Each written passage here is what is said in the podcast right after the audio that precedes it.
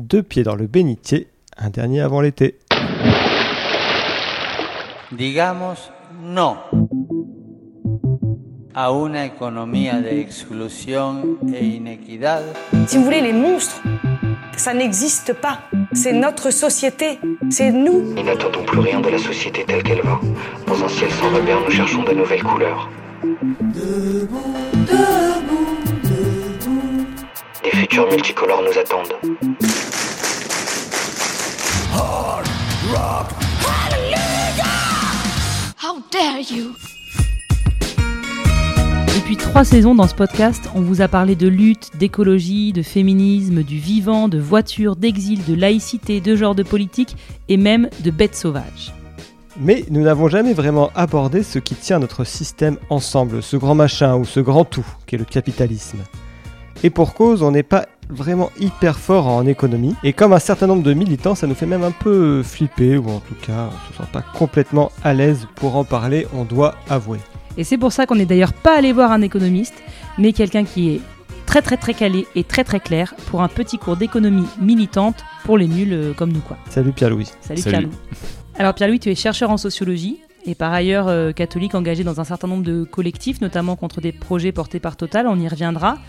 Mais d'abord peut-être pour commencer euh, de manière un peu euh, conceptuelle, pour bien aborder ce sujet du capitalisme, on souhaitait repartir de définitions, parce qu'on met peut-être pas tous la même chose derrière les, les mots et parce que le langage euh, modèle le monde. Alors on va commencer par capitalisme. Techniquement, si on peut dire, mais tu nous diras si c'est une définition technique ou déjà politique, c'est le fait d'un système économique selon lequel des personnes possèdent des capitaux et des moyens de production. C'est une définition donc dite objective. Est-ce qu'elle te convient ou est-ce que tu as une autre définition du capitalisme? Alors effectivement, je pense que c'est une définition tout à fait... euh, c'est- un très bon début en fait. Euh, elle met l'insistance euh, peut-être sur la notion de, production, qui est évidemment centrale, donc je ne veux pas du tout re- remettre en cause cette idée, mais je pense que si on va avoir une compréhension bien complète de ce qu'est le capitalisme, il faut voir que à la fois c'est un système dans lequel il y a des relations de production, mais aussi, on va dire, des modes de consommation, donc il y a vraiment un lien entre la production et la consommation, ça paraît assez évident, mais qui se boucle euh, vraiment complètement si on prend en, compte la question de l'investissement aussi. Donc on pourrait dire que le capitalisme c'est un mode de production, un mode de consommation, mais aussi un mode d'investissement. Et en fait c'est cette triade euh, qu'il faut regarder si on veut vraiment comprendre la dynamique interne euh, de ce mode de production. Et peut-être, euh, voilà, alors les marxistes ont plutôt insisté sur la production. Euh, par exemple, dans l'Église, la critique du capitalisme est souvent une critique d'ordre moral, qui est plutôt une critique de la consommation. Euh, et la question de l'investissement, de la finance, est apparue de façon plus nette, on va dire, depuis les années 80 et la financiarisation de l'économie. Mais vraiment, cette triade est importante et doit être prise en compte. Après, je dirais aussi que je parle en tant que sociologue et pas vraiment en tant que. pas, pas comme économiste. Et ce qu'il faut voir aussi, c'est que le capitalisme, c'est pas seulement euh, l'économie, en fait, au sens. euh, euh, d'une physique sociale dans laquelle tout pourrait être expliqué par des formules. On, sait que les, économistes, notamment orthodoxes, aiment, ont un peu cette, on va dire, modéliser, le, le- fonctionnement de l'économie comme un tout intégré qui fonctionnerait un peu, comment dire, de façon autonome. Mais on va dire les sociologues, les historiens, les politistes s'intéressent aussi au capitalisme comme un phénomène culturel en fait, Euh, c'est-à-dire à l'économie en tant que elle est quelque chose qu'on a, qui a émergé dans les pays occidentaux, mais pas dans d'autres zones du monde en fait. Donc c'est intéressant de se demander comment cette économie capitaliste, elle a émergé, euh, quelles ont été les, les idées en fait qui ont été euh, à son origine, qui ont permis qu'on imagine le droit de propriété, les contrats, euh, en fait tous ces blocs euh, qui se forment en fait les, les, les modules de base euh, du capitalisme, le salariat, etc., etc. Et pour terminer peut-être cette première définition, je dirais que le capitalisme il ne faut pas le réduire seul- seulement à un système économique, donc dans lequel, comme je le disais, il y a trois, trois éléments, production, consommation, investissement, mais aussi comme un ordre social, c'est-à-dire que c'est plus large, et on pourrait dire que sa dynamique, euh, la dynamique du capitalisme, est de cannibaliser ce qui lui est extérieur, c'est-à-dire qu'il y a l'économie qui, qui, qui fonctionne et qui va euh, exploiter, on va dire, évidemment le travail salarié, c'est toute l'analyse de Marx euh, au, au 19e siècle, qui montre qu'en fait le capitalisme fonctionne en parasitant en quelque sorte la force de travail des ouvriers, mais il va aussi paralyser, il va aussi pardon cannibaliser euh, le travail domestique, euh, le travail des femmes, euh, qui s'assure que bah, on élève des enfants qui un jour pourront travailler. Donc, mais il va aussi cannibaliser les biens publics, le droit, les infrastructures, qui vont lui permettre en fait de monter des projets, de bénéficier d'un état stable dans lequel voilà on a une visibilité économique, et évidemment aussi cannibaliser la nature. Donc en fait, on pourrait dire que donc les, ressources naturelles, on pourrait dire que le capitalisme, c'est un système voilà économique de production marchande euh, qui fonctionne grâce à des sphères qui ne sont pas économiques, qui ne sont pas valorisées, dans lesquelles la, valorisation marchande n'est pas encore rentrée, et qui lui permettent de se reproduire en fait. Donc il y a un intérieur et un extérieur, et c'est la- l'accroissement du capitalisme qui colonise en fait son extérieur qui génère des tensions, des instabilités. Alors, est-ce que, et si oui, pourquoi est-ce que ce, système induit nécessairement une dynamique de, croissance exponentielle et, euh, et en fait, de fait, disons-le tout de suite, insoutenable, hein, puisqu'on vit dans un monde fini, ça on en est tous bien euh, conscients et conscientes. Bah, voilà, tout à fait comme, comme je le disais à l'instant, je ne sais pas si c'était très clair, mais donc le capitalisme essaye, enfin, dans un système capitaliste, euh, des individus coalisés qui utilisent voilà, certains véhicules juridiques, par exemple, le contrat de travail, les sociétés de capitaux, donc qui permettent euh, d'accumuler de la richesse, vont se servir en fait euh, du droit pour, euh, on va dire, s'approprier euh, des ressources qui sont libres. Je dis le travail humain, la nature, etc., etc. Et en fait, euh, bah, le jeu concurrentiel euh, va induire euh, tout simplement une, recherche de compétitivité constante, et c'est elle aussi qui, euh, génère en fait cette course à la croissance. Et je pense que ce qui est important de voir, au-delà en fait de la de l'analyse euh, économique qu'on pourrait en tirer de la croissance, de est-ce qu'elle est générée par le capital humain, le capital technique, euh, les ressources naturelles. Les économistes ont beaucoup discuté de ça. Je pense qu'elle est fondamentalement, elle dit bien que fondamentalement en fait la croissance, elle est liée à comment dire, il y a un certain rapport au temps euh, et à l'activité qui se noue à travers la dette. C'est-à-dire qu'en fait le capitalisme c'est un système économique qui fonctionne à l'aide de la dette. C'est-à-dire depuis le, on va dire le, début du Moyen Âge, notamment dans les grandes villes, enfin les, cités italiennes qui ont commencé à créer des, enfin on va dire des entreprises euh, commerciales dans lesquelles il y avait des, des fonds de commerce, des sociétés de capitaux, on les appellerait comme ça aujourd'hui, même si à l'époque c'était des formes encore un petit peu balbutiantes. Euh, bah, tout l'enjeu consistait à prêter à intérêt en fait. C'est ça le, ressort du capitalisme. C'est on va prêter de l'argent à quelqu'un en lui demandant des intérêts. Ça va obliger la personne à qui on a prêté de l'argent d'investir dans un projet productif qui peut dégager plus d'excédents que, que l'argent qu'on lui a prêté, parce qu'il faut rembourser non seulement le principal, mais aussi les intérêts. Et en fait, il y a un certain rapport au temps qui se noue dans la dette, puisqu'on doit toujours rembourser plus que la dette initiale qu'on a contractée. Et, et d'une certaine façon, à partir du moment où on est endetté, notre rapport à la- à l'activité change, parce qu'on imagine la façon dont on va pouvoir rembourser la dette et on imagine la façon dont quelles sont les activités qui vont nous permettre de rembourser cette dette. Et cette relation, on va dire primordiale, elle se repère euh, à tous les niveaux. hein. Donc, euh, quand, euh, quand la trajectoire d'endettement, elle est vraiment liée à la- à l'apparition du capitalisme donc dans l'Europe, on va dire de l'Angleterre du 19e. Et puis après, elle se répercute euh, au fur et à mesure dans tous les pays où le capitalisme, comme mo- mode de production, de consommation et d'investissement, euh, s'étend. Et je dirais que ce rapport au temps, il est aussi symptomatique de, la croissance, c'est-à-dire que on se projette dans l'avenir, c'est-à-dire que dans l'avenir, j'aurai remboursé mes dettes euh, en ayant investi dans un projet productif, et donc c'est une espèce de course en avant en fait. Et comme on le sait aujourd'hui, le monde est très endetté. Enfin, quand je dis le monde, c'est à la fois le secteur public, donc les États qui sont très endettés, mais aussi les secteurs privés. Euh, ça veut dire qu'il y a une euh, les, les, comment les acteurs économiques dans l'économie aujourd'hui euh, mettent en place des projets pour rembourser des dettes qu'ils ont contractées.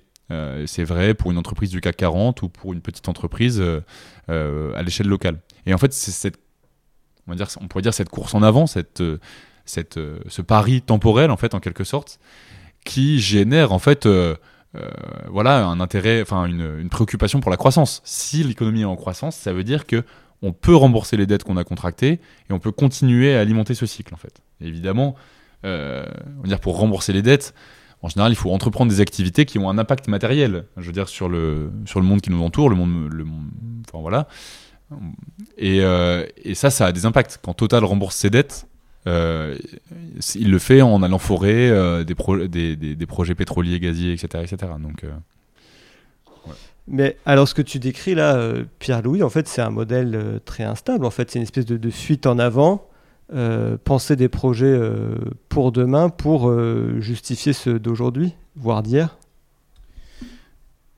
Oui, oui, tout à fait. C'est une fuite en avant. On peut dire que la, les pyramides de dette à rembourser induisent un rapport au temps collectif, enfin collectivement, hein, qui, qui est complètement en contradiction en fait avec la, finitude euh, des ressources euh, naturelles dont on dispose pour justement euh, pouvoir rembourser ses dettes. Donc c'est tout l'enjeu de savoir si certaines dettes pourraient être, en fait pourraient être annulées pour éviter justement qu'on aille continuer à remuer ciel et terre pour les rembourser. Et donc, peut-être dernier élément de, la triade que tu décrivais, pour finir un peu le tour des définitions, qu'est-ce que le- les termes qu'on emploie, libéralisme, néolibéralisme, viennent ajouter au capitalisme? Est-ce que c'est ce combo entre, euh, d'un côté, la division du travail et du capital, et puis de l'autre, une dérégulation et le retrait en fait des États qui, qui donnent libre champ à des pratiques euh, qui visent uniquement le profit et plus jamais le bien commun? Oui, c'est vrai qu'en fait, au final, dans ma définition du, capitalisme, la première que j'ai donnée, donc production, consommation, investissement, on est encore sur une définition qui est assez interne à l'économie d'une certaine façon. Et, euh, de fait, après, juste après, je vous ai dit que le capitalisme n'était pas seulement l'économie, mais aussi un ordre social. Ça veut dire qu'il a un lien en fait avec la, on va dire le régime politique à l'intérieur duquel il s'inscrit. Alors les promoteurs du capitalisme, notamment pendant la guerre froide, ont souvent mis en avant le fait que le capitalisme avait des, des- des affinités en fait avec la démocratie. Euh, Aujourd'hui, on peut en douter en fait. Euh, voilà, il y, a- de nombreux éléments dans l'histoire qui permettent de le discuter, mais aujourd'hui, on a de nombreux exemples qui montrent qu'on peut construire les différents blocs de base d'un régime capitaliste sans avoir un régime libéral sur le plan politique. Euh, le meilleur exemple de ça, c'est probablement la Chine, voilà, qui a réussi à faire une transition de, voilà, d'un- d'une économie marxiste vers une économie capitaliste, même si encore formellement le, le régime de Xi Jinping se revendique comme, comme marxiste. Et en réalité, si on regarde même en Occident, donc on sait évidemment qu'avec l'élection de Donald Trump, euh, il y a des poussées d'illibéralisme euh, avec lesquelles le capitalisme se marie sans, sans trop de problèmes. Et en fait, ça renvoie à quelque chose de plus profond, à un débat peut-être qui est souvent éludé, euh, je pense, dans, enfin, dans, les, dans les opinions publiques occidentales, qui est que, en fait, fondamentalement, on dit capitalisme libéral, mais il me semble que, enfin, c'est pas que seulement il me semble, c'est qu'en fait, il y a eu une vraie discussion depuis la Révolution française à plusieurs reprises euh, lorsqu'on a introduit euh, les sociétés de capitaux. Parce qu'en fait, les sociétés de capitaux, elles permettent de concentrer énormément de pouvoir euh, et de gagner des, positions de monopole. Et en fait, la position de monopole en économie, elle est très critiquée par les libéraux, en fait. Pour eux, les libéraux, dans l'imaginaire libéral, euh, rien n'est mieux que quand on a une infinité de producteurs et une infinité de consommateurs qui permettent de créer les conditions euh, imaginaires, enfin voilà, idéales plutôt, euh, de, d'une économie pure et parfaite, en fait, des marchés purs et parfaits, dans lesquels il y a un- une vraie concurrence qui permet d'établir un prix qui correspond au croisement de l'offre et de la demande. Alors qu'aujourd'hui, dans la plupart des secteurs de l'économie, euh, que ce soit voilà la, fourniture de produits euh, pétroliers et gaziers qui fournissent en quelque sorte le, moteur de l'économie, dans la tech avec euh, les GAFAM, dans la banque, en fait, on est dans une économie oligopolistique qui n'est pas du tout libérale en fait, parce que certaines entreprises ont réussi en utilisant voilà ce statut de société de capitaux à lever des fonds de façon massive, à souscrire des fonds de façon massive auprès du grand public, et en fait à comment dire à consolider des positions de pouvoir qui leur permettent de capturer euh, les décideurs politiques. Donc on n'est pas du tout dans, une économie libérale.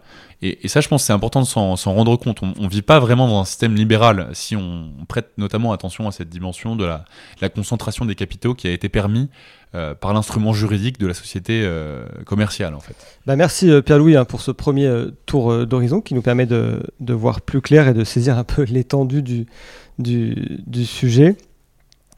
Alors maintenant, on voudrait illustrer ça par des, cas concrets un peu pour prendre la, mesure et continuer à, illustrer ce dont on parle. Dans ton parcours de chercheur, que ce soit durant ta thèse ou même après, tu as beaucoup travaillé euh, sur l'entreprise Total. Est-ce que pour commencer, est-ce qu'on peut dire que c'est l'entreprise capitaliste par excellence? Alors, bon, du fait de sa taille, de, la, taille de l'entreprise Total, qui est la plus grande entreprise de France en termes de, de chiffre d'affaires euh, consolidé, du fait de sa taille et de sa complexité organisationnelle, Total est une entreprise qui est assez représentative euh, des multinationales occidentales euh, du 21e siècle. En fait, euh, c'est un groupe de sociétés, formellement, d'un point de vue juridique, qui, sont rattachées les unes aux autres par des liens de détention capitalistique. Donc on a une holding qui est une société française et qui détient en fait des participations dans toutes les filiales du groupe Total à l'étranger. Euh, et c'est une, une constitution en réseau en fait. hein. C'est c'est vraiment un groupe de sociétés. Donc du point de vue de, de- de sa structure juridique, elle est à la fois euh, remarquable de par sa taille, c'est la première entreprise de France, et en même temps elle est assez banale, assez représentative en fait euh, du capitalisme, on va dire occidental tel qu'il s'est structuré euh, en Europe et en Amérique du Nord. Évidemment en Chine ou dans d'autres pays, les montages sont un petit peu différents. Après, est-ce que c'est une entreprise capitaliste par excellence? On pourrait dire euh, oui, pour, pour d'autres raisons en fait. Euh, donc l'objet social de cette entreprise, c'est euh, d'exploiter, enfin de produire euh, de l'énergie. Je suis assez fidèle voilà, à ce qu'ils déclarent eux-mêmes. Euh, mais une grande partie de cette énergie est, consiste en du pétrole et du gaz. Et en fait, ces deux sources d'énergie sont vraiment celles qui propulsent euh, la machine économique aujourd'hui. Euh, Si on fait abstraction du charbon qui, est utilisé dans de nombreuses centrales euh, thermiques dans le monde, voilà, le pétrole et le gaz sont spécialement importants pour la mobilité en fait. hein. Euh, les automobiles, les avions, voilà, les, les- porte-conteneurs, etc., etc. Donc c'est vraiment une industrie qui façonne et qui rend possible l'organisation de la vie économique telle qu'on la connaît et aussi bah, voilà, le déploiement de la croissance au sens capitaliste du terme. Donc en ce sens, Total une entreprise assez remarquable, effectivement. Alors, sur Total, justement, tu as participé à une enquête avec deux historiens des sciences, euh, Christophe Bonneuil et euh, Benjamin Frantas, sur la connaissance que Total avait en fait depuis des années du changement climatique, avant que ça vienne aussi dans l'opinion publique, euh, et, de l'impact en fait de leur activité directe sur le changement climatique. Vous avez publié les résultats de cette étude en octobre 2021 dans la revue euh, Global Environmental Change et euh, ils sont effectivement sans appel. En fait, depuis plus de 50 ans, Total sait que son activité est nocive pour le climat et l'habi- l'habitabilité de la planète. Et elle a euh, délibérément cherché à instiller le doute et ralentir l'action publique en faveur de l'environnement. Et en fait, pourquoi ça n'a pas fait tant de bruit que ça? Pourquoi il n'y a pas eu plus de réactions politiques? Il y a eu certaines euh, réactions politiques au moment où notre euh, étude a été publiée, évidemment, euh, sur les réseaux sociaux, et puis voilà, du côté de Europe Écologie Les Verts, la France Insoumise, il y a eu plusieurs responsables politiques qui, ont, qui se sont émus un peu en fait de ces résultats. Sur le long terme, ça a été plus difficile à. Enfin, c'est voilà. Est-ce que ces réactions ont été suivies vraiment de de, de, voilà de velléité, de réfléchir à la façon dont on pourrait encadrer plus strictement les activités de Total. Bon, on a eu du mal à voir les, conséquences, mais c'est un petit peu normal aussi parce que euh, je veux dire les, les, partis qui se soucient, on va dire, des, des, des enjeux climatiques et environnementaux sont pas vraiment au pouvoir, donc leur leur capacité à engager des actions est quand même assez limitée. Mais je dirais que ce qui nous a intéressé en tant que chercheurs, enfin ce qui nous intéresse en tant que chercheurs, c'est surtout le temps long. Je pense que cette publication, elle met du temps à infuser. Je pense qu'elle a, elle a quand même frappé en fait, au moment de sa, publication. Et, euh, et voilà, je pense que c'était une pierre en fait sur euh, un chemin qu'on essayait de construire, qui est de dire bah voilà, il y a eu euh, cet engouement durant les 30 glorieuses pour une nouvelle source d'énergie qui permettait la mobilité, le confort, savoir le pétrole, le gaz également. Et euh, comment on fait, comment on va faire pour en sortir. Ce qui me semble marquant dans cette étude qu'on a copubliée avec euh, mes deux collègues, c'est que effectivement, euh, Total depuis les années 70-80 avait conscience, connaissance, pardon, des travaux qui étaient menés notamment par des chercheurs aux États-Unis en lien avec les grandes compagnies pétrolières à propos du réchauffement climatique, et n'a rien fait. Et a même décidé, Total, hein, à la fin des années 80, de euh, développer une posture offensive pour essayer de, de- comment dire, de limiter autant que possible euh, les réglementations contraignantes qui pourraient être votées à l'échelon européen, mais aussi à l'échelon français, pour euh, durcir euh, les conditions de mise sur le marché euh, des combustibles fossiles, dont on sait très bien qu'ils sont à l'origine en fait de ce réchauffement climatique. Donc évidemment, cette période des années, cette charnière des années 80 et 90 est décisive parce que c'est à ce moment-là qu'il y a des chemins qui auraient pu être pris qui ne sont pas pris parce qu'il y a une obstruction très active euh, du secteur euh, de l'industrie pétrolière gazière. Et en même temps, ce que dit pas l'article, et à mon avis, ce serait une piste de recherche à creuser, c'est que voilà, les années 90 passent, les années 2000, euh, les rapports du GIEC, le, deuxième rapport du GIEC en 95, euh, d'autres suivent, et en fait, la, la conscience de la gravité du réchauffement climatique s'affine d'année en année, les controverses se multiplient, on a la grande canicule de 2003, euh, on a le sommet COP de Bali en 2007, le sommet de Copenhague en 2009 qui est un vrai échec, à partir duquel on s'imagine, on se projette vers la COP 21 de Paris en 2015. Mais il y a une, voilà, une conscience et aussi une présence du réchauffement climatique dans la sphère publique qui devient de plus en plus agonistique en fait. On sait que ça, va être très compliqué. Et ce qui me semble marquant, c'est que durant toutes ces années sur lesquelles nous, en tant qu'historiens, on n'a pas travaillé, travaillé puisqu'on n'avait pas accès aux archives du groupe Total, l'entreprise a, dépensé des, sommes vraiment colossales dans des nouveaux projets d'exploration-production, euh, y compris sur des gisements qui étaient très controversés, par exemple sur les sables bitumineux du Canada. Euh, qui sont des formes de pétrole très visqueux, dont on savait en fait dès le milieu des années 2000 qu'elles avaient un impact climat très fort. Euh, il y avait une directive qui avait été mise en place au niveau de la Commission européenne qui visait à limiter le nombre de grammes de CO2 par voilà, unité consommée, qui aurait de facto sorti du marché les sables bitumineux. Il y a un intense lobby de l'industrie pétrolière gazière pour empêcher que cette réglementation qui s'appelle le Fuel Quality Directive de la Commission européenne soit votée. Et donc, on voit que pendant toute cette période des années 2000, début des années 2010, euh, le groupe Total, mais aussi avec ses autres partenaires de l'industrie, sont encore très très actifs pour empêcher euh, l'entrée en vigueur de mesures qui permettraient de limiter euh, la dépendance aux énergies fossiles. Donc ça, c'est presque plus grave en fait. Hein, de ce qu'on démontre sur les années 80-90, c'est effectivement très, très grave parce que c'est le début en fait d'une stratégie de, voilà, de diminution, de détournement de l'attention, etc. Mais elle continue derrière, et ça, je pense que c'est ce qu'on aurait pu requérir en fait à, la publication de cet article, une mesure qui est assez symbolique, hein, même si euh, voilà, on aurait besoin de mesures aussi plus substantielles pour diminuer la dépendance aux énergies fossiles. Mais les chercheurs que nous sommes aurions pu demander, enfin nous l'avons demandé, mais je ne sais pas si ça aboutira un jour, d'avoir accès à ces archives des années 2000. Sauf que à cette époque, Total n'est plus une entreprise publique. Mais c'est là où Total est un, cas intéressant euh, pour nous et assez emblématique. Hein. Euh, Total est quand même assez dans le viseur hein, de, beaucoup d'organisations euh, écologiques. mais ce que tu dis, je trouve ça assez intéressant sur le, fait que dans une première partie, il y avait du savoir qui commençait à arriver sur l'impact du réchauffement climatique, mais ce n'était pas du tout majoritaire dans l'opinion publique et à ce moment-là, bon, ils, en prennent, euh, ils, en, prennent conscience, ils ralentissent un peu le truc. Mais maintenant, depuis les années 2000, où c'est pleinement euh, établi, et, par exemple, à la dernière AG, là, en 2023, euh, Patrick Puyané, qui est le PDG de, de, Total, affirme que le climat est au cœur de leurs préoccupations, parce qu'ils savent que ce produisent, que les énergies fossiles qu'ils produisent est l'un des principaux facteurs du, changement climatique. Mais pourtant, comme tu le dis, en fait, ils ne cessent de continuer à explorer, à créer des, nouveaux projets. On peut parler euh, du projet ICOP euh, qui, euh, beaucoup d'associations, contre lequel beaucoup d'associations se militent et, et, se, et se battent. Est-ce que là, on arrive à un point d'une entreprise voilà, capitaliste qui a complètement échappé finalement au contrôle de la société, au contrôle des, politiques, puisqu'on, avec un cynisme pur, hypothèque complètement notre avenir et en même temps continuent finalement à leur activité pour, euh, satisfaire euh, un besoin, comme tu l'as dit, euh, de, comme on a parlé, de, de, croissance. Alors la question de comment on reprend le contrôle, c'est une question très intéressante. moi, je ne suis pas sûr qu'il faudrait nationaliser Total. Ce serait ressortir un petit peu les recettes qu'on avait voulu sortir dans les années 80, qui avaient d'ailleurs pas très très bien marché.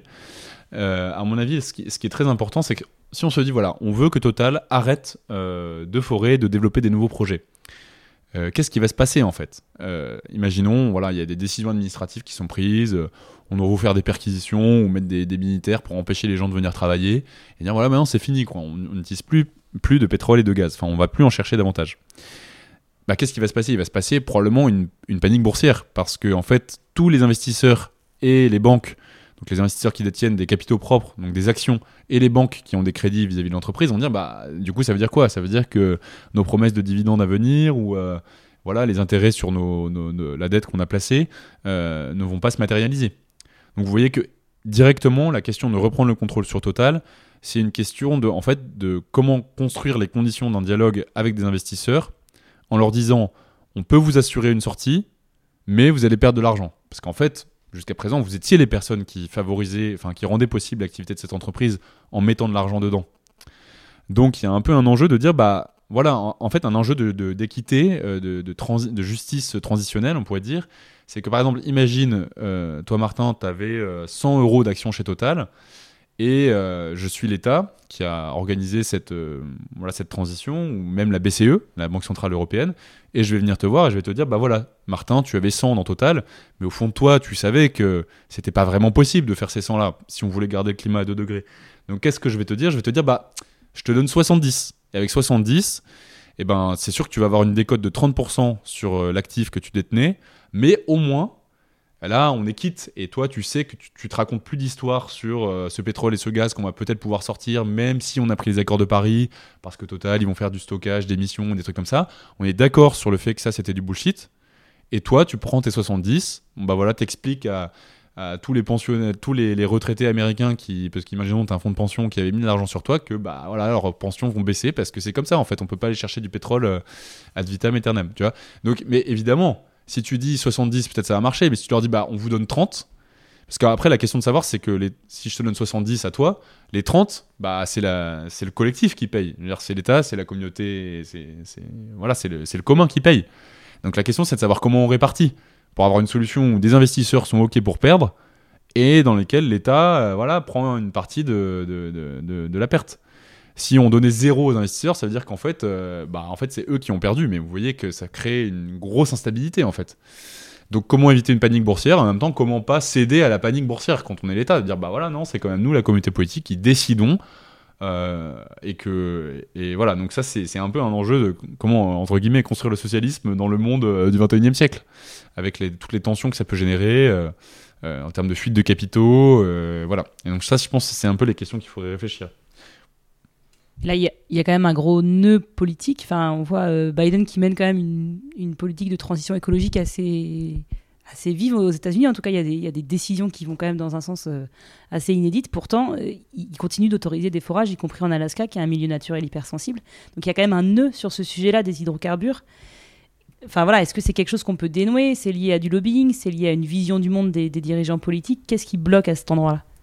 Alors effectivement, et non seulement il, il a ouvert un des nouveaux permis en Alaska, mais même à un niveau encore plus massif, hein, parce que euh, c'est un permis important, mais il, il structure pas forcément toute une économie, mais ne serait-ce que au Texas, euh, enfin on va dire dans, dans toute cette région-là des États-Unis, euh, c'est surtout au Texas, euh, l'exploitation des gaz de schiste est vraiment une industrie euh, énorme en fait, qui ne cesse de se développer. En France, on a construit un terminal méthanier au Havre, enfin Total Energy a construit un terminal méthanier au Havre qui a permis d'importer en masse du gaz de schiste américain, alors qu'il y a encore euh, même pas 10 ans, c'était une énorme controverse au niveau national de dire qu'on qu'on voulait pas de ce gaz-là suite à la guerre en Ukraine. Maintenant, on va l'importer en routine sans même se- s'en rendre compte. Et effectivement, en fait, je pense que il y a, y a une énorme tension sur les enjeux des produits pétroliers et gaziers, puisqu'on a du mal à les substituer. En fait, aujourd'hui, faire voler un avion avec euh, des, comment dire, des carburants euh, biosourcés, c'est très difficile parce que ça, ça requiert énormément de photosynthèse que de produire des, des, fuels euh, en masse sans, que le, sans avoir besoin de terres qui seraient autrement destinées à l'agriculture, par exemple. Donc il y a un, problème de non-substituabilité non qui est en un sens assez irréductible. Et en même temps, enfin donc voilà, donc euh, ça c'est vraiment le tragique de l'histoire, hein, probablement qui qui est là et qui fait que les dirigeants politiques ont du mal à couper, on va dire, cette dépendance, enfin à se sevrer en quelque sorte du pétrole et du gaz. Et en même temps, euh, ils font pas grand chose non plus pour que les modes de vie deviennent plus sobres euh, de façon rapide. hein. C'est-à-dire voilà, le, le kérosène est toujours pas taxé. Donc en attendant, on peut se lamenter, mais tant que le kérosène n'est pas taxé, on fait pas grand chose pour que la dépendance aux énergies fossiles diminue.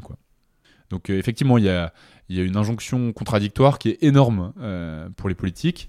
Les trajets courts en avion, c'est toujours pas interdit, par exemple. Voilà, c'est ça. Donc euh, Mais ce qui est un peu vertigineux dans ce que tu décris dans le système dans lequel on vit, c'est qu'on a l'impression que ce, ce système maintenant euh, s'est développé, euh, est devenu tellement gros et interconnecté que euh, on a peur que si on tire quelque part, euh, tu- quand on prenait l'exemple de d'empêcher les nouveaux forages, par exemple, pour réduire l'activité totale, en fait, finalement, on a peur que tout s'effondre et que donc on, ose, euh, on n'ose rien faire et on continue euh, cette fuite en avant dont on parlait précédemment.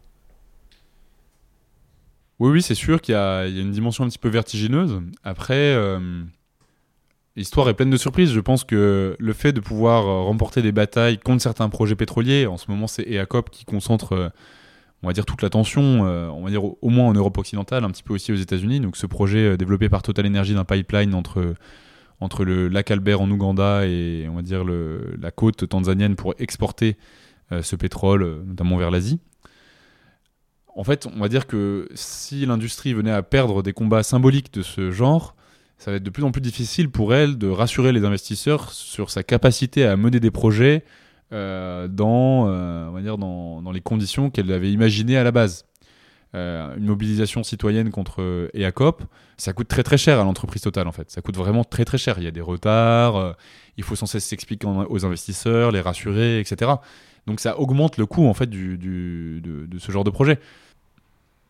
Alors dans les contre-modèles ou dans les modèles alternatifs. On en a évoqué quelques-uns, mais on voulait euh, parler en tout cas de la proposition que, fait la doctrine sociale de l'Église sur les questions euh, économiques et capitalistes.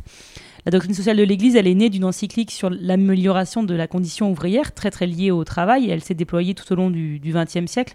Et donc elle est très marquée, cette, euh, cette pensée, cette doctrine, par l'héritage de la révolution industrielle, les tensions de la guerre froide, la tension entre un modèle capitaliste d'une part et, et, le communisme d'autre part. Et l'Église, en fait, a jamais vraiment voulu trancher. Elle présente sa doctrine sociale comme plutôt une troisième voie. Tu disais, c'est plutôt une critique morale. Hein, euh, effectivement, on critique le capital ou le marché quand ils deviennent des, idoles. Euh, il n'y a jamais non plus de remise en cause euh, franche de la propriété, même si elle est soumise au principe de destination universelle des biens, c'est-à-dire soumise au bien commun. Enfin, tout ça reste assez mesuré finalement.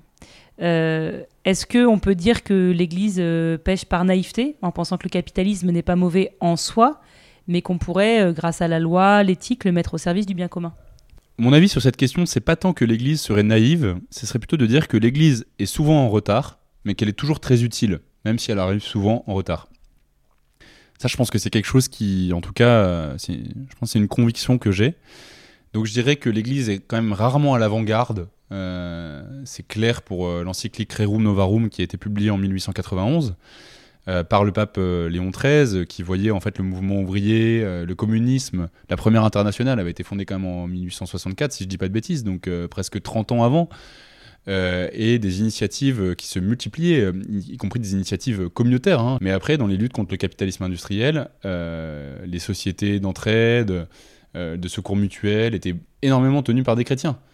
Donc euh, voilà, bon, qui était anglican hein, à l'époque, pas forcément catholique, mais voilà, disons que la, prise de parole du magistère, en l'occurrence de Léon XIII, est arrivée assez en retard et elle est motivée euh, surtout par des intérêts euh, conservateurs. Hein. c'est de proposer une réponse conservatrice, une alternative conservatrice en quelque sorte, à la réponse socialiste qui, qui commence à s'articuler de façon plus en plus précise euh, dans les mouvements euh, communistes et, socialistes euh, dans l'Europe de la fin du 19e. Même s'il y a une reconnaissance forte quand même avec des mots étonnants hein, dans la bouche d'un pape, il parle du, joug que subissent les travailleurs, etc. Bien sûr. Bah, à mon avis, qui est aussi une marque de la sagesse, on va dire, du magistère de l'Église catholique, qui est capable quand même de faire un diagnostic empirique assez honnête des situations. Hein, depuis Rerum Novarum jusqu'à Laudato aussi, on a quand même des, plusieurs papes qui se sont illustrés par leur capacité à dire ce qui se passait. Euh, donc un diagnostic qui est, plutôt, euh, voilà, plutôt équilibré. Donc je dirais que voilà, l'Église est pas tant à l'avant-garde, elle est plutôt une sorte de voiture balai en fait. Et elle met du temps à comprendre ce qui se passe, mais elle régresse rarement une fois qu'elle a compris. Et je pense que dans beaucoup de pays euh, aujourd'hui, notamment du Sud global, où bah, en fait le capitalisme est arrivé de façon très brutale, sans qu'il ait eu le temps de se constituer bah, des, alternatives, notamment des mouvements syndicaux, par exemple, on peut penser à un pays comme euh, aujourd'hui la République démocratique du Congo, où il va y avoir bientôt des élections. Et eh ben euh, là, l'Église fait office de voiture balai. Alors il faut surtout s'en lamenter en réalité, c'est parce que la société civile a été prise de vitesse par le développement d'un capitalisme mondialisé dans lequel il y a des multinationales du Nord qui arrivent et qui imposent en fait leurs règles du jeu, dans un contexte de décolonisation, voilà, où on va dire les, la, capacité à, s'opposer au capitalisme, la, voilà, la société civile n'a pas eu le temps de s'organiser, bah, l'Église est présente et elle arrive quand même à, instiller des dynamiques qui certes sont insuffisantes, mais ne doivent pas être négligées, euh, euh, voilà, pour être une sorte de contrepoids en fait à, ces, dynamiques de conquête et d'accumulation. Donc, à mon avis, en tout cas, si on reste dans le cadre de l'Europe occidentale, c'est plutôt notre contexte à nous, euh, les initiatives de terrain ont souvent précédé euh, les analyses du magistère, euh, notamment dans la révolution industrielle, et puis même on peut dire sur la crise écologique, hein, parce qu'on peut dire que l'encyclique du pape François sur le date aussi sort en 2015. le rapport, le fameux rapport du Club de Rome, le rapport Meadows, sort en 1972. donc un certain nombre de décennies avant. donc on peut dire qu'il y a une sorte de prudence hein, quand même, même si voilà Jean-Paul II avait déclaré déjà François d'Assise patron des écologistes, il y avait déjà eu des prises de parole, y compris de Benoît XVI. Hein. Il y a quand même une prudence avant de, se prononcer qui est quand même notable. Euh, après, je dirais que ce qui semble persistant en fait dans l'Église catholique euh, depuis la première prise de parole de, Léon XIII dans la doctrine sociale, c'est une difficulté à penser que les sociétés euh, capitalistes modernes soient travaillées avant tout par des dynamiques structurelles, c'est-à-dire que les vies individuelles soient de plus en plus façonnées par des dynamiques structurelles. et je pense que fondamentalement, sur le plan intellectuel, les chrétiens ont un peu peur d'appréhender cette réalité-là parce que, euh, je, pense que c'est tout à fait vrai, la bonne nouvelle qu'ils ont annoncée, elle s'annonce de personne à personne. Elle s'annonce pas avec des mégaphones ou euh, sur YouTube, même si aujourd'hui on a de plus en plus de prédicateurs sur YouTube, mais il y a un peu cette peur d'une dissolution en fait euh, des relations interpersonnelles dans la société capitaliste moderne. Or, bah, qu'on le veuille ou non, ces, forces dissolvantes, hein, Marx les diagnostique de façon très claire et très célèbre dans le dans le, le, manifeste du Parti communiste sont à l'œuvre en fait. Et elles révolutionnent continuellement nos conditions de vie matérielle. Et ça, euh, alors voilà, l'Église a un petit peu, donc le magistère a un petit peu parlé des, des, des, du péché structurel, Jean-Paul II en l'occurrence, mais d'une façon qui reste un petit peu pas très aboutie en fait. Et la relation entre, on va dire, la, le magistère, la théologie catholique et les sciences sociales qui permettent de, comment dire, passer des coups de sonde sur ces dynamiques structurelles pour mieux les comprendre, mieux les décrire, etc., a toujours été complexe. Il y a une sorte de méfiance vis-à-vis de la sociologie. Alors il y en a un qui est passionné par ce que dit l'Église euh, sur les questions économiques et sociales, c'est notre chroniqueur Charles, et nous allons tout de suite l'écouter. Le thème de cet épisode, le capitalisme, m'a fait penser à la parabole des talents. Alors je souhaitais vous proposer une petite réflexion autour de cet évangile qui peut donner lieu à des interprétations diverses et variées. On la retrouve chez deux évangélistes, Matthieu au chapitre 25 et Luc au chapitre 19, où on parle de mine et non de talent, mais on sait aujourd'hui qu'il s'agit des mêmes paraboles. Je vous rappelle en quelques mots la parabole racontée par Jésus. C'est un homme qui part en voyage et qui confie sa richesse à trois de ses serviteurs en la répartissant entre eux. Lorsque l'homme revient, c'est le moment de rendre des comptes. Les deux premiers serviteurs avaient placé l'argent et reviennent avec les intérêts de la somme initiale alors que le troisième serviteur l'avait conservé précieusement et remet donc à son maître strictement la même somme que celle qui lui avait été confiée. Il le justifie en disant qu'il sait que par ailleurs son maître fait preuve d'injustice et il considère donc qu'il est plus juste de ne lui rendre uniquement ce qui lui appartient. Cela déclenche la colère du maître et il retire à ce serviteur cette somme pour la donner au premier serviteur qui avait rapporté dix fois plus. J'ai fait quelques recherches pour voir les différentes lectures du même texte qui pouvaient être proposées. Par exemple, cet évangile permet à un chef d'entreprise, dans un article sur le site d'actualité catholique Aletheia, d'y voir, je cite, un message simple et clair, le Christ encourage à faire fructifier le capital en l'investissant dans des activités rentables. Cet article explique que le capital correspond à un résultat d'un travail sur la durée et que le capital permettrait de porter le risque pris par l'entrepreneur. Il considère donc que Jésus nous encourage littéralement à être audacieux et à placer notre argent pour le faire prospérer, si tant est que l'on l'emporte sur les marchés. Le chef d'entreprise condamne donc le troisième serviteur, qui aurait fait le choix de l'oisiveté plutôt que le choix du travail. C'est sa vision. Après avoir lu un peu d'exégèse sur ce passage biblique, c'est-à-dire de l'explication des textes par des spécialistes de la Bible, j'ai d'autres interprétations à vous proposer. Pour commencer, la grande majorité des analyses s'accordent sur le fait que le Seigneur qui part en voyage est bien identifiable à Dieu. Là où elles divergent, c'est sur ce que représentent les talents, c'est-à-dire sur ce que Dieu nous confierait. On l'a vu, ça peut être au sens propre donc de l'argent, et donc on considérait que Jésus nous invite à risquer notre argent sur les marchés. Une interprétation très répandue également considère les talents dans le sens d'aujourd'hui, c'est-à-dire nos qualités et nos capacités avec lesquelles nous serions nés l'interprétation peut être belle. Dieu nous a voulu chacune et chacun avec des qualités différentes les uns des autres. Mais elle peut également laisser place à une compétition, à mon avis malsaine, de celui qui fait le mieux fructifier ses talents. Une autre interprétation encore fait remarquer que les talents étaient très lourds, 36 kilos chacun environ, et avaient une grande valeur monétaire. Ils pourraient donc symboliser la miséricorde ou encore l'amour de Dieu pour nous. Précieux mais lourd à porter. Cette parabole montrerait donc que Dieu nous confie son amour, qui est tellement précieux que nous avons fort à faire pour en être dignes. Mais l'interprétation qui semble la plus étayée est celle que j'ai pu lire chez les théologiens Jacques Dupont ou encore Alain Ouzio. Cet argent symboliserait en fait ce que Dieu confie à son peuple, et en particulier au peuple juif. Sa parole, annoncée par Jésus. La parabole vient alors justifier qu'aussi surprenante, aussi même révolutionnaire que soit la parole de Jésus dans le monde juif, il appartient à ce peuple de l'écouter, de la recevoir et de la partager au plus grand nombre. Le troisième serviteur serait finalement celui qui n'a pas compris la justice et la parole de Dieu, et qui n'accepte pas de recevoir et de partager les commandements nouveaux de Jésus. On sort finalement complètement du domaine économique. Pour finir, j'aurais envie de vous proposer encore une autre manière de voir ces talents aujourd'hui, qui s'éloigne un peu des premières et que l'on pourrait rapprocher du deuxième chapitre de la Genèse. On pourrait considérer que ces talents sont les, tous les dons confiés par Dieu, et en particulier sa création. Finalement, notre rôle serait alors de veiller et de prendre soin de la création, de la faire fructifier, de la cultiver comme un jardin. Que, comment t'entends ça, euh, Pierre-Louis, par rapport à tout ce qu'on s'est dit, évidemment?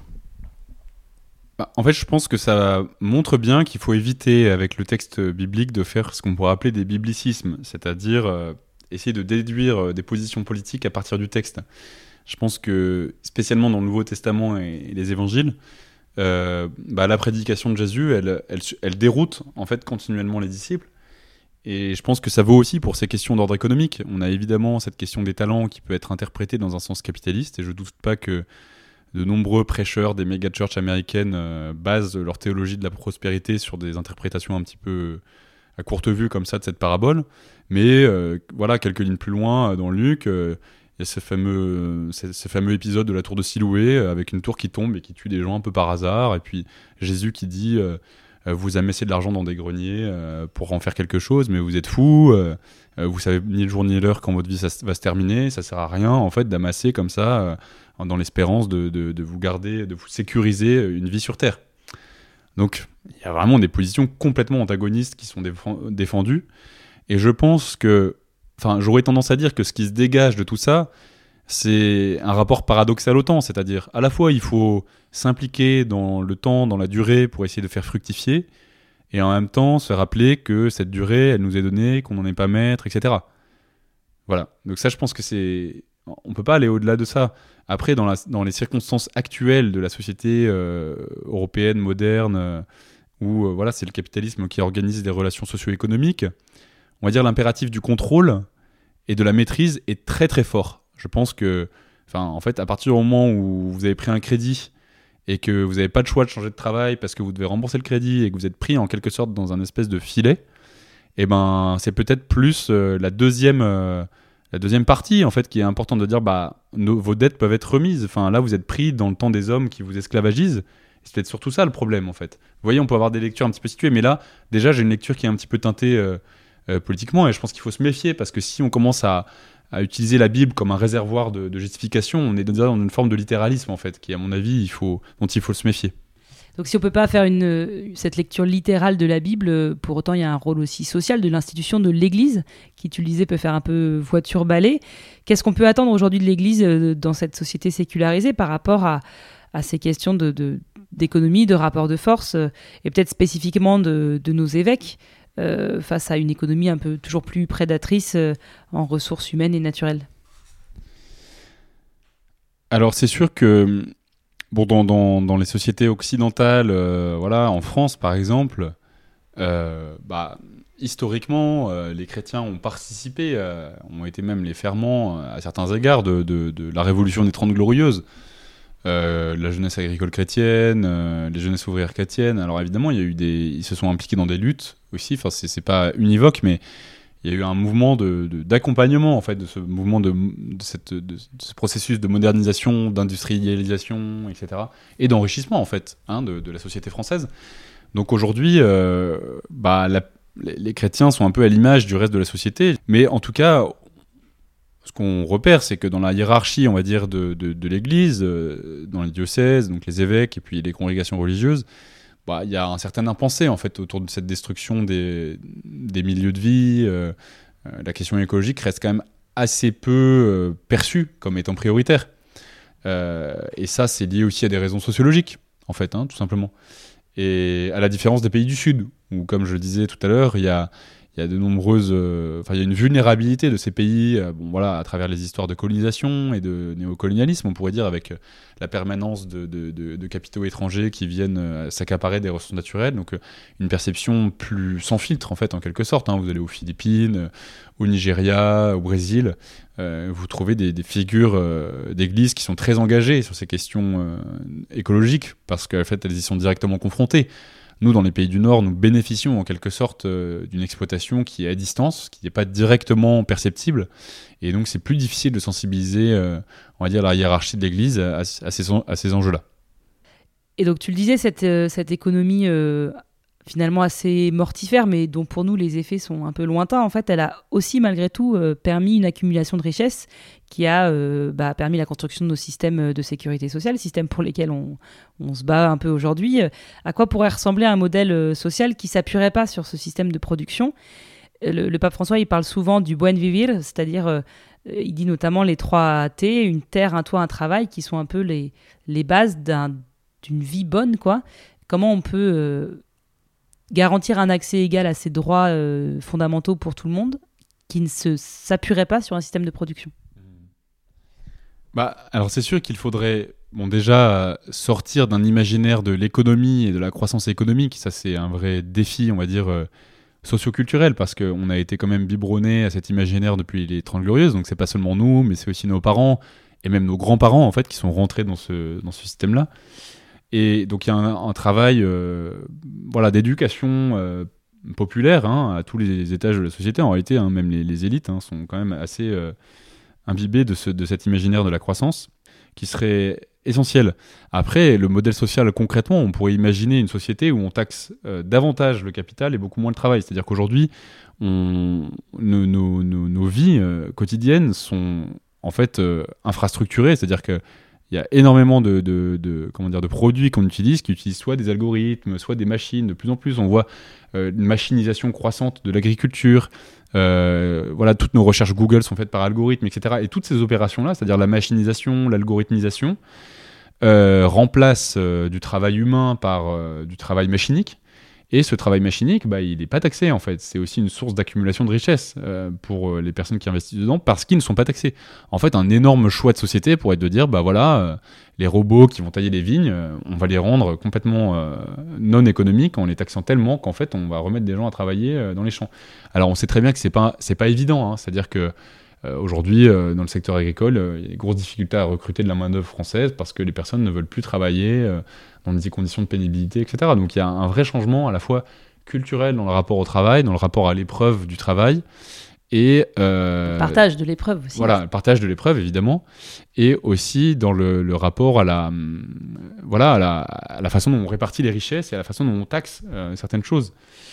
Euh, voilà, donc à mon avis, il faut à la fois désintensifier l'économie pour consommer massivement moins parce qu'on a un impact euh, considérable, et euh, respatialiser les modes de production-consommation. Voilà, en, en accélérant la production de certaines infrastructures, c'est-à-dire énergie renouvelable, stockage. On va devoir industrialiser certains. Enfin, en fait, c'est assez tragique, mais si on veut se passer à la fois des énergies fossiles, pétrole, gaz, charbon, et en même temps diminuer quand même notre dépendance au nucléaire, on sera obligé, voilà, de tout en diminuant drastiquement notre consommation, on aura quand même besoin de construire des éoliennes, des infrastructures de stock- stockage d'électricité. Donc il y a à la fois euh, une intensification sur certains domaines et puis une désaccélération, je sais pas comment on dit, un, ralentissement euh, sur d'autres en fait. Donc c'est ça qui est, complexe à, mener. Mais on est bien loin de retourner à l'âge de pierre. Enfin évidemment, ce sont les discours euh, des personnes qui ne veulent rien faire du tout. Et à titre plus personnel, comment est-ce que ta foi, mais aussi ta lecture des, des évangiles, on en a parlé, tes réflexions théologiques, nourrissent cette critique du modèle économique et, financier dans, lequel on vit Tu n'es pas que un chercheur en sociologie, euh, Pierre-Louis. En fait, ce qui, m'inspire de la lecture des évangiles, euh, voilà, de la théologie, mais aussi de, l'histoire de l'Église, c'est de voir un petit peu la façon dont les chrétiens ont existé euh, dans les sociétés voilà, qu'ils ont successives, hein, l'Empire romain, la société médiévale, jusqu'à aujourd'hui. Et en fait, les chrétiens en fait, ont toujours euh, essayé de, cultiver une double identité, à la fois un soutien mutuel à l'intérieur du cercle des chrétiens dans l'Église, euh, bah voilà, il y a cette fameuse citation des Actes des Apôtres où ils mettent tout en commun. Donc on a énormément, euh, voilà, énormément été écrit de choses sur cette très courte citation, mais pour dire qu'il y avait une sorte de, voilà, de, mise en commun des biens matériels. Et je pense qu'il se vérifie de façon peut-être moins radicale dans l'ensemble de l'histoire de l'Église, hein, par une forme de solidarité, l'accent mis sur le don, sur le fait que euh, il ne faut pas gagner sa vie euh, en faisant pratiquant des activités euh, voilà, qui posent un problème moral. Donc il y a cette volonté de construire des, liens fraternels à l'intérieur de la communauté, mais toujours en s'ouvrant à l'altérité. C'est-à-dire que ça n'a jamais été une, un lien tribal, en fait, en quelque sorte, la communauté chrétienne. Toujours la possibilité d'être mis en danger, en quelque sorte, par autrui, par un individu qu'on ne connaît pas, qui est différent, et une capacité à se laisser interpeller aussi par lui. Donc ça, je pense que cette, cette, double, cette double capacité, euh, elle, est très, elle est très intéressante et très inspirante. Euh, et surtout aujourd'hui, alors qu'on vit dans des so- sociétés industrielles de plus en plus impersonnelles, euh, où il est difficile d'avoir des vies communautaires qui sont tissées par des réseaux d'entraide, je pense que les chrétiens pourraient montrer bah, qu'ils sont capables d'avoir cette vie fraternelle, mais qu'elle n'est pas exclusive en fait, hein, qu'elle est ouverte, accueillante vis-à-vis des autres. À mon avis, ça, c'est pas simplement une façon de s'organiser au sens où, comment dire, au sens mondain du terme, c'est aussi un signe visible euh, d'un point de vue plus théologique euh, bah, du fait que les chrétiens se mettent en jeu, euh, ils se mettent en risque, précisément parce qu'ils font confiance euh, à un Dieu, à ce Dieu qu'ils reconnaissent, euh, manifesté dans Jésus-Christ, qui est un Dieu bon, un Dieu qui bénit et qui donne toujours la vie, même euh, dans les vicissitudes, dans les choses qui foirent, les, les trucs qui sont bancroches ou bancales. Donc c'est c'est pas une vie qui peut être stockée dans des greniers pour le long terme, qu'on va placer sur des marchés pour faire fructifier, etc. etc. C'est une vie qui se vit maintenant. Et ça, je pense que voilà, c'est à la fois un témoignage qui a qui, qui s'est un peu comment dire décanté à travers toute l'histoire du salut dans l'Ancien Testament et puis après dans le Nouveau Testament et qui a essayé d'être mis en pratique de façon euh, toujours un petit peu euh, imparfaite par les communautés chrétiennes dans l'histoire. Et je pense qu'aujourd'hui, il n'y a pas de raison de ne pas continuer à, à essayer de vivre cette vie d'évangile, euh, voilà, à la fois de partage et d'ouverture. Merci. Et donc, dernière question euh, rituelle dans, ces inspirations. Est-ce qu'il y a une figure biblique qui t'inspire particulièrement dans, ton engagement? J'ai réfléchi ouais, à, une figure biblique qui m'inspirait.